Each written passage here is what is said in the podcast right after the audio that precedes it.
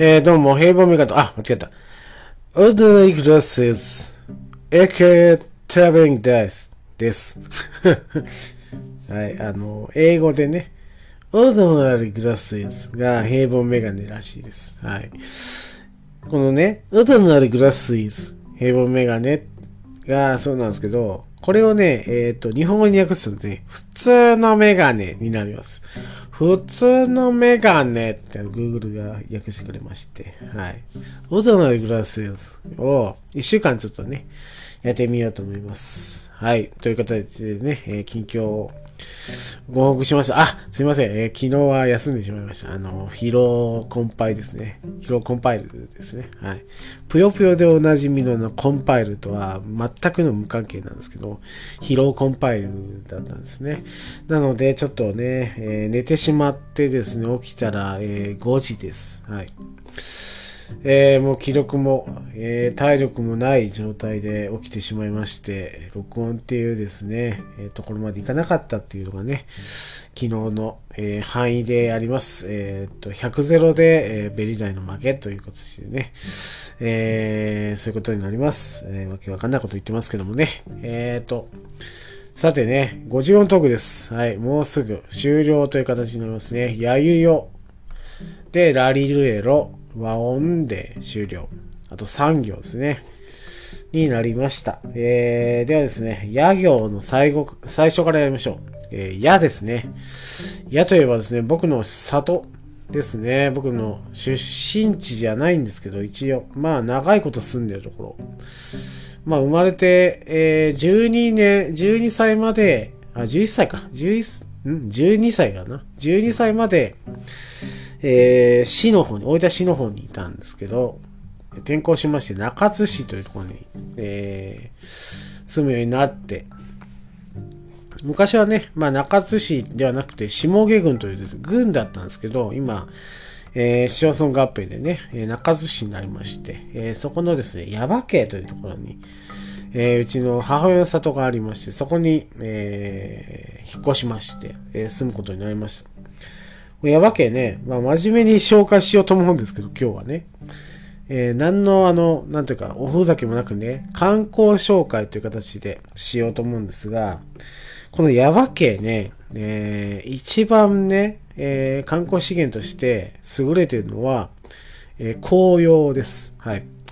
えっ、ー、と、山がですね、結構あの、なんていうか、あの、緑をいっぱいある山というよりも岩山が多いんですね。そこにあの生えているね、えー、紅葉する木、例えばモミジとかイチョウとかね、そのね、えー、まあ、グラデーションというかね、すごくね、色とりどりのものがいっぱいあって、それがもう見頃なんですよ。10月、11月頃が。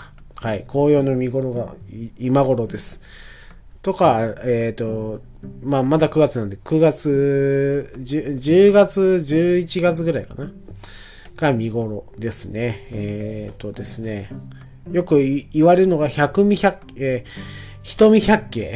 百味ってあの、単純に普通なんですけど、瞳百景っていうね、えー、ところがあります。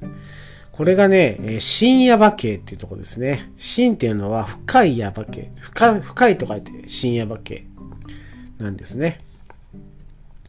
でね、えー、ヤバ系の種類をね、ご説明するとね、いろいろあります。えっ、ー、と、僕が住んでたのはヤバ系町っていうところ。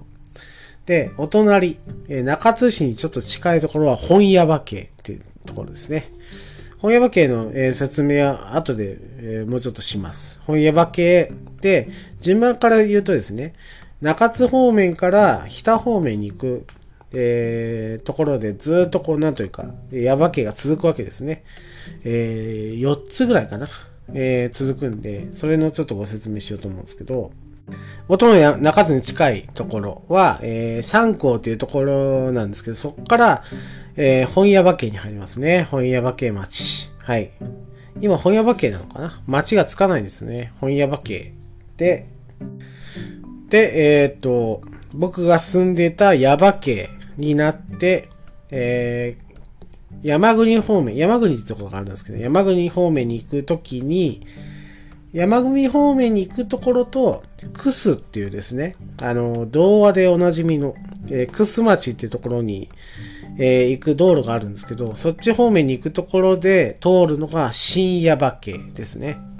その深夜馬渓を通ってて、ちょっとまた山奥に行こうと思った時に行くところがですね、そこは結構あの、もみじとかの名所、裏名所みたいな感じ。穴場みたいなとこなんですけど、そこが裏山系っていうんですね。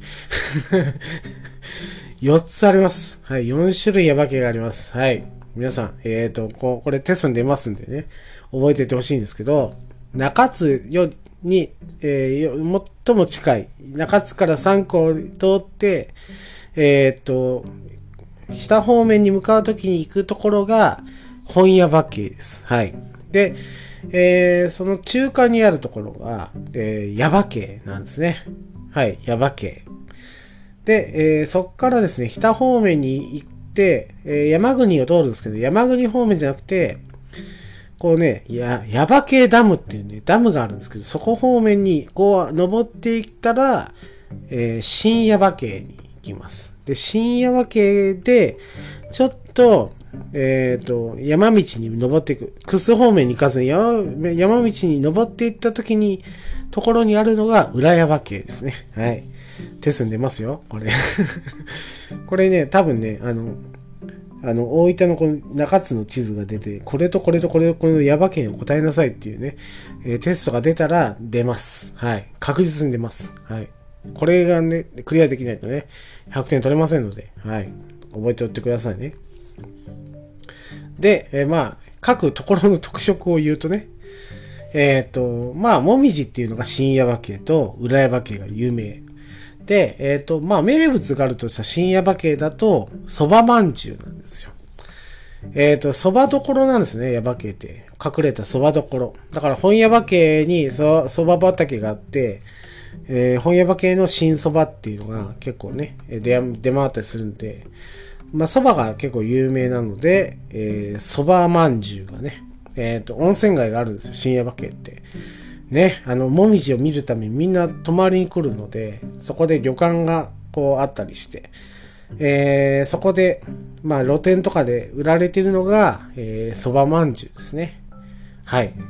えー、それで、もみじと蕎麦まんじゅうが有名なのが深夜馬家。で、えその中でも、もみじを、まあ、穴場で見たいなっていう方は、えー、浦山家というところにね、えー、結構険しい山道ですけど、そこに行くと、もみじが、えー、まあ、見れると。観光客はそこまで行かないけど、結構な、もみじ、綺麗なもみじが見れるのが、えー、新山家と浦山家ですね。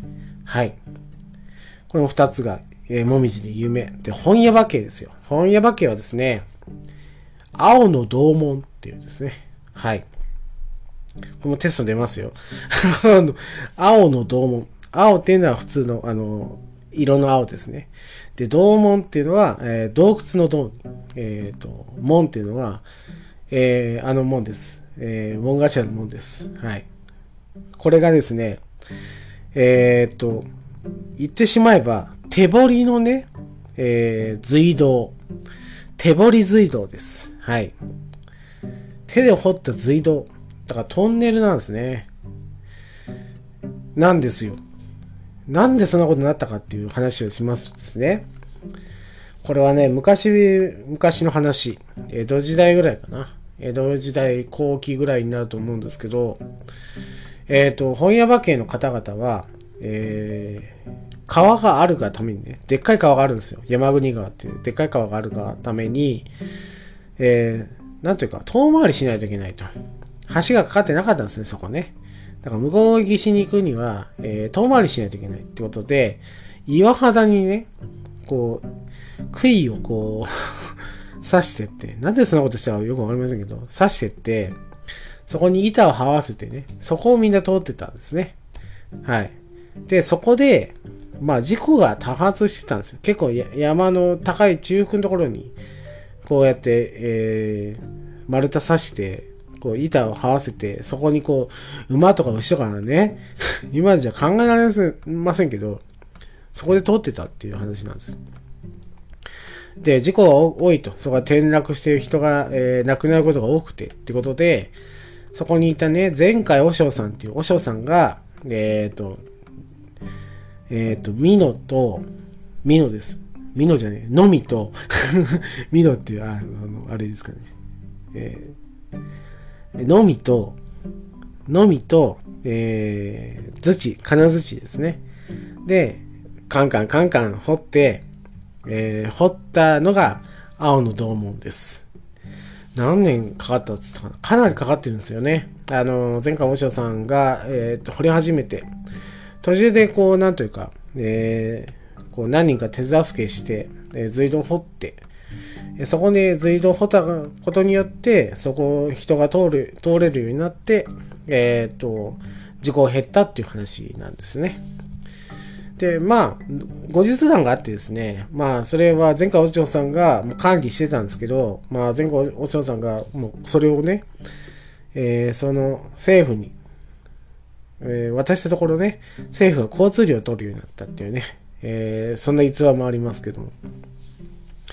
でね、えっ、と、その隧道ってね、ほんと人一人がえー、こう、進めるぐらいの隧道なんですけど、紛らわしいのはね、あの、車が通れる道があるんですよ。上に通ってるんですけど、その隧道が下にこう、潜ってる上に、えー、国道とか、県道かな？県道が、えー、通ってるんですけど、そのね、そこもこう、あの、山肌をくり抜いたところに、えー、こう、道路が通ってるんですけどね。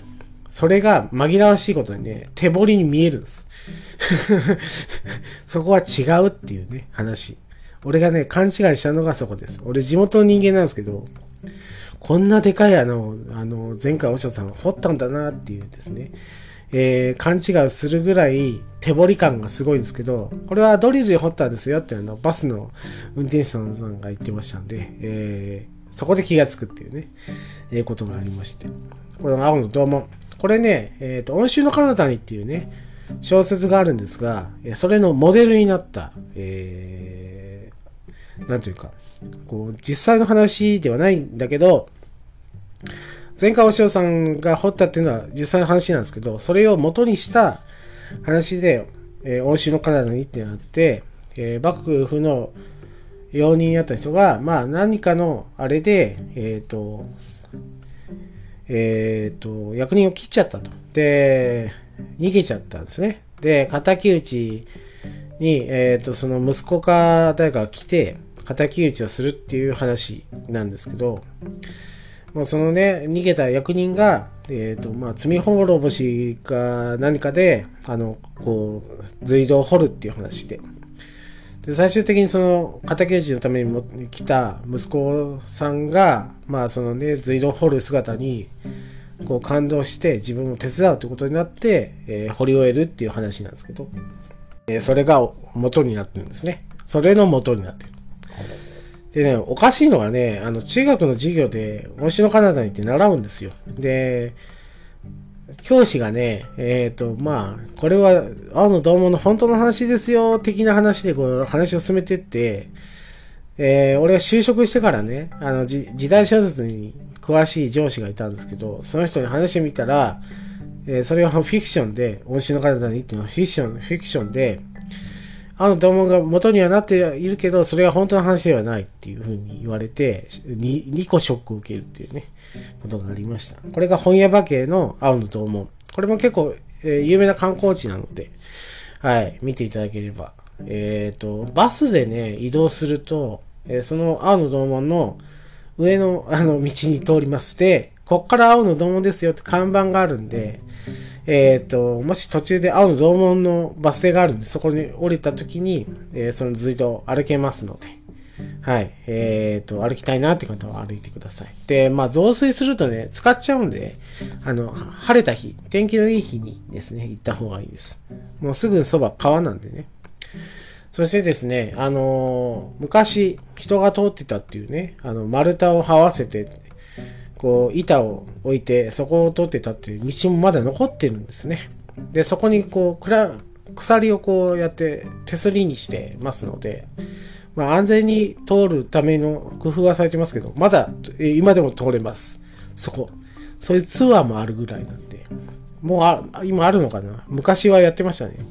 観光客がこう山肌を歩いてるなって見えるぐらいの道路からことがありましたから、それも結構な観光地になってますね。えー、この本屋場家の話で、僕たちが住んでる耶馬渓ってね、ところがあるんですが、えー、特に 特にないですね。観光資源、いや、まあ本当にね、えっ、ー、と、青の洞門を抜けたら、えー、新耶馬渓まで、本当観光資源っていう観光資源がないんですよ。耶馬渓に関してはね。ないです。本当にないな。うん。実際、あ、まあ、耶馬渓ダムっていうのがね、えー、絶妙に耶馬渓にあるんで、耶馬渓ダムをあの観光地にしましょう。えー、耶馬渓ダムっていうのがあります。はい。えっ、ー、と、本当に、えっ、ー、と、登っていって、僕の、僕が通ってた中学校の上の方にあるんですね。耶馬渓ダムっていうダムがあって、そこがですね、えっ、ー、と、まあ、夏とかね、なると水上スキーもできるぐらい、えっ、と、湖畔が広くて、そこでこうね、えー、水上スキーの教室とかやってました。でね、まあ、階段がありましてね。やば、ダム特有の階段が。ダム特有の階段があって、えー、っとですね、電話ボックスがね、えー、設置されてたんです。昔。それ今はないんですよ。で、でもだいぶ前に亡くなってたな。もう20年ぐらい前にもう亡くなってるんですけど、す、すでに。電話ボックスが。で、なぜかというとね、えー、かなりの、あの、確率で、えっ、ー、と、女性がね、もう本当全身ずぶ濡れで電話をかけてるっていう、えー、目撃例が多くて、そこで。でね、えっ、ー、と、あ、だから電話してると思って戻ってみたら誰もいないっていうことが多くて、そういう目撃例が多すぎて、えっ、ー、と、で、行ってみたら誰もいないんで、ああ、じゃあ気のせいかなっていうことで、まあ、えー、夏になると干上がったりするんですよ。たまに。そしたら、えー、そこから車が見つかったりとかね。いうこともあって、えー、まあ、幽霊じゃないかっていう話になってですね。やたらその目撃例が多いので、えー、もう怖いと。恐ろしいってことで、えー、その電話ボックスがなくなりました。で、2000年当時ってね、まだやっぱりあの、携帯電話の普及ってそこまでなかったので、電話ボックスってまだ必要だった時代なんですけど、それでもね、やっぱ目撃例が多くて、えー、そのダムの上の方にあるね、えー、電話ボックスがなくなるというね、怪談話があります。えー、結構有名な、え心霊スポットになってますね。それ以外はないです。あまあね、えっ、ー、と、役場があるんですけど、そこのね、えー、そばにあるね、唐揚げ屋さんが美味しいっていうね、ここも結構ね、有名になってて、あの、観光客がなんか、えー、たまにこう寄ってた、えー、買ってますね。あの、沖縄っていうね、唐揚げ屋さんがあります。そこが結構美味しいです。はい。それぐらいかな。はい。ということでね、えっ、ー、と、今日はね、えっ、ー、と、ヤバ系という形で、やゆよのやですね。ヤバ系という形で、えー、話させていただきました。僕が、えー、生まれ育ったところ、ヤバ系は、そんなに観光資源はない。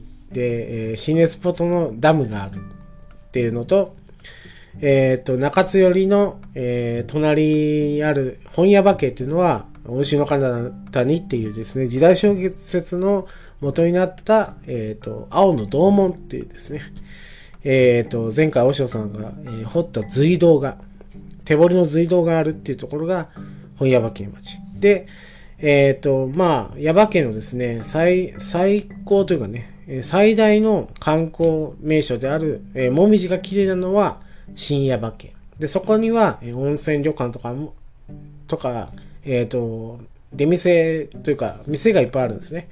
そこで有名なのはそばまんじゅうですね。が美味しいと。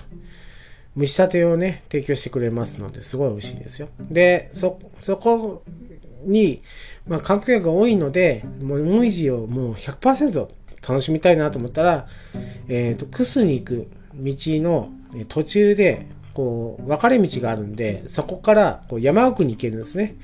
そこから、えっ、と、なんと、穴場的なところですね。あの、もみじとか、その紅葉の穴場的なところの裏山系っていうのがあります。はい。ということで、えっ、と、まあ、覚えていってほしいのはですね、中津寄りの本山家、で、山家、で、新山家、裏山家ですね。4つの山家をですね、えーぜひとも覚えていただいて、まあ、コロナ等がね、まあ、緩和されて、もう、え自由に、えっ、と、行けますよと。まあ、観光できますよという時になったらですね、えー来ていただいて、見ていただいたら、楽しいんじゃないかなと思います。以上、トラベリングです。ありがとうございました。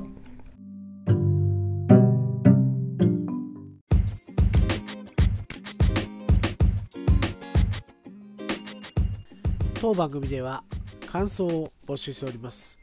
ハッシュタグベリーバッカス、ハッシュタグカタカナでベリーバッカスで募集しております。皆さんの熱い感想、ご意見お待ちしております。以上、トラベリングダイスでした。